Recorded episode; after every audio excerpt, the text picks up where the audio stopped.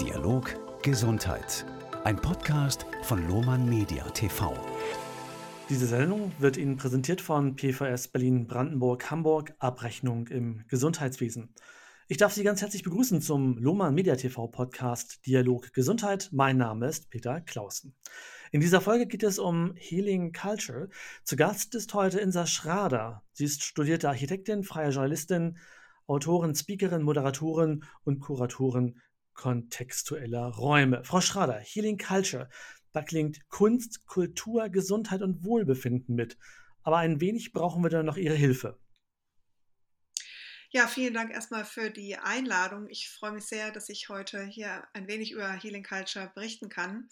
Denn tatsächlich ist es so, dass es ein Themenfeld ist und man kann sagen, wir stehen jetzt eigentlich gerade erst so in der Tür, im Türrahmen.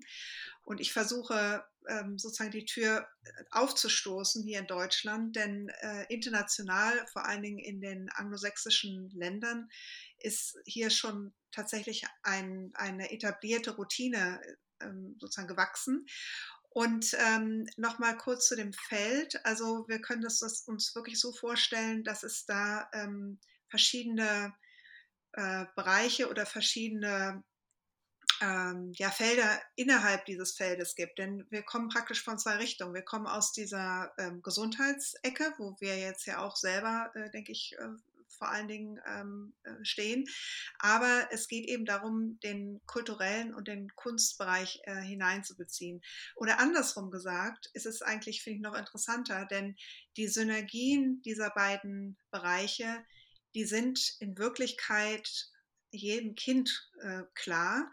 Ähm, denn wir werden schon als, äh, also wir sind ein, ein sinnliches Wesen und wir singen, wir springen, wir malen, wir versuchen uns die Welt äh, über sinnliche Eindrücke zu erkunden. Und insofern ist es jetzt gar nicht so, dass man jetzt diese beiden Bereiche Kunst und Kultur äh, mit viel Kraft aus den jeweiligen Ecken zusammenbringen müsste, sondern im Gegenteil geht es mir eher darum, das gemeinschaftliche Synergiefeld, sage ich mal, ähm, aufzumachen, sichtbar zu machen. Und hier sehe ich eigentlich auch meine Aufgabe und ähm, will vor allen Dingen eben Projekte und Akteure aus dem Ausland, aber eben auch schon manche Akteure, die hierzulande, ja, ich sag mal, Leuchtturm, ähm, äh, äh, ja, Leuchtturm, Leuchttürme gebaut haben, schon ähm, auch ähm, zusammenbringen und, wie gesagt, einfach sichtbar machen. Mhm. Zu den Inhalten kommen wir gleich noch. Sie sagten ja, auch ein gutes Stichwort schon Türöffner. Ähm, Corona war natürlich auch so ein klein wenig ein Türöffner für das, was Sie vorhaben wahrscheinlich. Vielen ist vielleicht erst durch Corona bewusst geworden, wie stark doch Kunst und Kultur, Gesundheit und Wohlbefinden miteinander zusammenhängen. Nur als kleines Beispiel, wenn wir nicht mehr in Theater gehen konnten, wenn wir uns nicht mehr um, um die Künste kümmern konnten, hängt es doch nicht, nicht unwesentlich auch mit, mit unserem ähm, Wohlbefinden und mit der Gesundheit zusammen. Absolut. Wobei ich ein wenig ähm, darauf hinweisen möchte, dass es mir jetzt nicht nur sozusagen darum geht, äh, ach, wir haben ja mal ein bisschen Zeit, dann kann man ja auch mal ein Kunstband aufschlagen oder dann kann man ja auch mal ähm, ja, sich mit schöner Architektur äh, im Stadtteil beschäftigen durch einen Spaziergang oder so, sondern ähm, die tatsächliche gesundheitliche oder medizinische Wirksamkeit, die ist wirklich belegt ähm, in, in vielen Studien. Die WHO, die hat vor wenigen Jahren, ich glaube 2019, eine sogenannte Metastudie zu dem Thema gemacht. Die haben also inzwischen ein eigenes Institut oder eine eigene Abteilung zum Thema ähm, Arts and Health ähm, gegründet. Und die haben äh, 900 äh, Studien aus der ganzen Welt äh, zu, den, zu dieser Frage, ja, wie wirkt eigentlich Kunst und Kultur auf die Gesundheit evaluiert und man konnte in allen Bereichen feststellen, dass es eben äh, nur sozusagen wirksame äh, ähm, Erkenntnisse gibt. Also das äh, sind so ganz einfache Dinge wie, ähm, dass der Herzschlag sich äh, äh beruhigt, wenn man sich selbst gestalterisch äh, ja sozusagen äh, der Kunst oder der Kultur widmet. Also viele Leute singen ja auch im Chor oder ähm, äh, machen, gehen zum Aktzeichnen. Die Berlinische Galerie hier in Berlin, die ähm, macht ja jeden äh, Sonntag äh, auch also ganz unabhängig von Corona, ähm, bietet sie Aktzeichnen an, also für Laien. Und das ist sehr frequentiert. Und also das sind jetzt nur so wenige Beispiele. Aber äh, ich will, was ich eigentlich sagen will, ist folgendes, apropos Corona. Sie erinnern sich 2020, äh, war ja vor allen Dingen Italien am Anfang sehr äh, getroffen von Corona. Und die hatten ja auch einen sehr, sehr harten Lockdown. Da war ja noch nicht mal äh, Spazierengehen äh, möglich. Die Kinder waren ja wie Gefangene in ihren Wohnungen. Und die Menschen sind ja auf die Balkons gegangen, nicht um jetzt wie hierzulande zu klatschen und sozusagen so, ein, so eine Art wohlwollendes äh, ja, Applaudieren äh, an die Pflege loszuwerden, sondern um miteinander zu singen und miteinander Hoffnungen zu teilen, beziehungsweise ihrer Hoffnungslosigkeit auch Ausdruck zu geben. Und selbst in dieser Hoffnungslosigkeit, die man aber miteinander teilt, man sagt ja auch, geteiltes Leid ist halbes Leid, äh, kann auch schon wieder eine, ja, ein Hoffnungsschimmer oder auch, wie gesagt, vielleicht sogar oder sicherlich ähm, auch gesundheitliche eine gesundheitliche Wirkung äh, liegen, also im Sinne Immunsystem äh, verbessern und so. Natürlich hilft das nicht gegen Corona, um Gottes Willen, aber ich will nur sagen, in dieser, ich sag mal, fast archaischen äh, Situation dieser Balkonkonzerte, so nenne ich sie mal, und da haben ja auch wirklich Menschen, die einfach äh, Gitarre äh, spielen können, auch laienhaft, ja, jetzt gar nicht professionell, die haben sich ja einfach dahingesetzt und haben einfach, ja, wie gesagt, äh, sozusagen musischer ähm, äh, sozusagen ihrem, ihren Gefühlen in, in musischer Weise Ausdruck verliehen. Und äh, diese ganzen Aspekte, also es, es, wirkt ja auch gegen Einsamkeit. Ähm, und da wissen wir inzwischen auch, dass Einsamkeit äh, ja auch vor allen Dingen in der alternden Gesellschaft äh, ein Riesenthema ist, aber auch in einer Gesellschaft, die immer mehr Single-Haushalte äh, bietet, wo immer mehr Partnerschaften zerbrechen und so weiter. Und dass auch Einsamkeit äh, starke gesundheitsgefährdende Wirkungen hat und dass wiederum Kunst und Kultur, ähm, dadurch, dass sie meistens oder häufig in einer gemeinsamen äh, Situation erlebt werden können oder sogar produziert werden können, dass das auf jeden Fall auch eher äh, solchen Aspekten wenigstens eine Art Kontrapunkt äh, verleiht. Ja, damit wären wir schon so ein bisschen bei den Inhalten. Wenn wir diesen Gedanken von Healing Culture mal auf den Bereich der Gesundheitswirtschaft übertragen, wo würden Sie dann aus Ihrer Sicht die nächsten Handlungsfelder sehen? Also wo können Akteure gezielt mit diesem Ansatz nun loslegen? Ja, also äh, ich denke, die meisten äh, Menschen denken erstmal an den Patienten.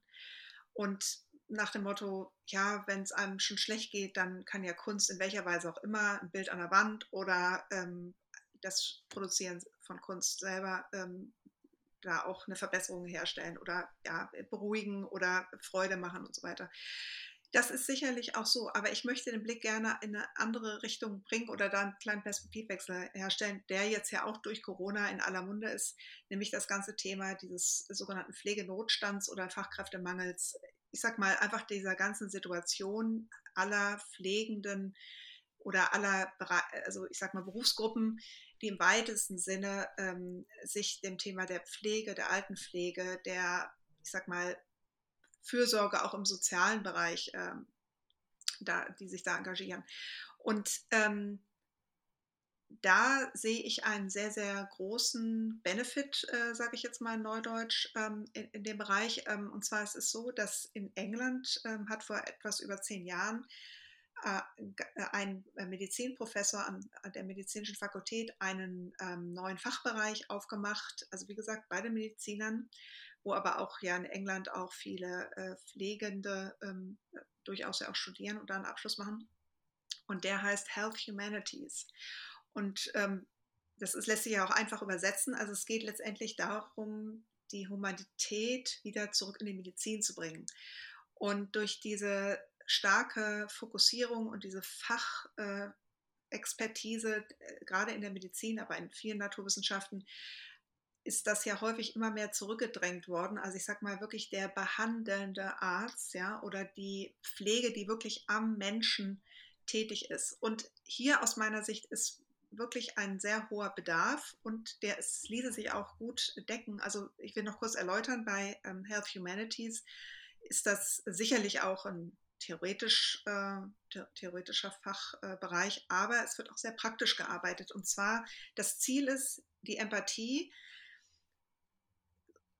sozusagen in den Fokus zu stellen, aber nicht nur die Empathie für den anderen. Das ist ja häufig so das Thema, dass ein Arzt oder eine Schwester oder ein Pfleger ähm, sich natürlich immer dem anderen widmet. Hier geht es eher so ein bisschen darum, sich mal mit sich selbst zu beschäftigen. Und zwar wieder auch da wieder mit, der, mit dem Hintergrund, dass wenn ich mich selber kenne und meine Grenzen kenne und meine Kapazitäten kenne, dann weiß ich auch, ja, bis wohin ich gehen kann oder wo ich auch ähm, ja, spüre, dass es ich eben auch mal eine Pause brauche. Sie erinnern sich ja sicherlich auch an dieses sehr ikonische Foto inzwischen auch aus dem ersten Lockdown oder aus der ersten Corona-Phase, auch aus Italien, Norditalien. Da gab es ja eine Schwester, die ähm, so mit dem Kopf völlig ähm, ja, erschöpft äh, auf einer Tastatur äh, liegt, weil sie einfach nicht mehr kann. Und das ist ja im Grunde genommen jetzt nicht nur in Corona-Zeiten das Thema, das ist ja ein Sinnbild für die Situation, die sie auch, wie sie auch schon vor Corona und auch hierzulande ist.